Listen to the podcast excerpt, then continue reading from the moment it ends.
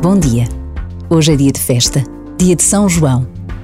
Todos sentimos saudades de poder festejar nas nossas ruas as nossas tradições e devoções.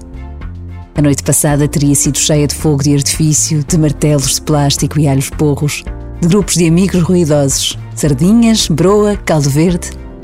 Mas com festa ou sem festa, o que não podemos esquecer é que João foi o homem que batizou Jesus no Rio Jordão.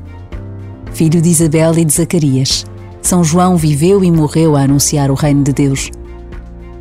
Por vezes, basta a pausa de um minuto para recordarmos homens e mulheres cujas vidas anunciam o céu.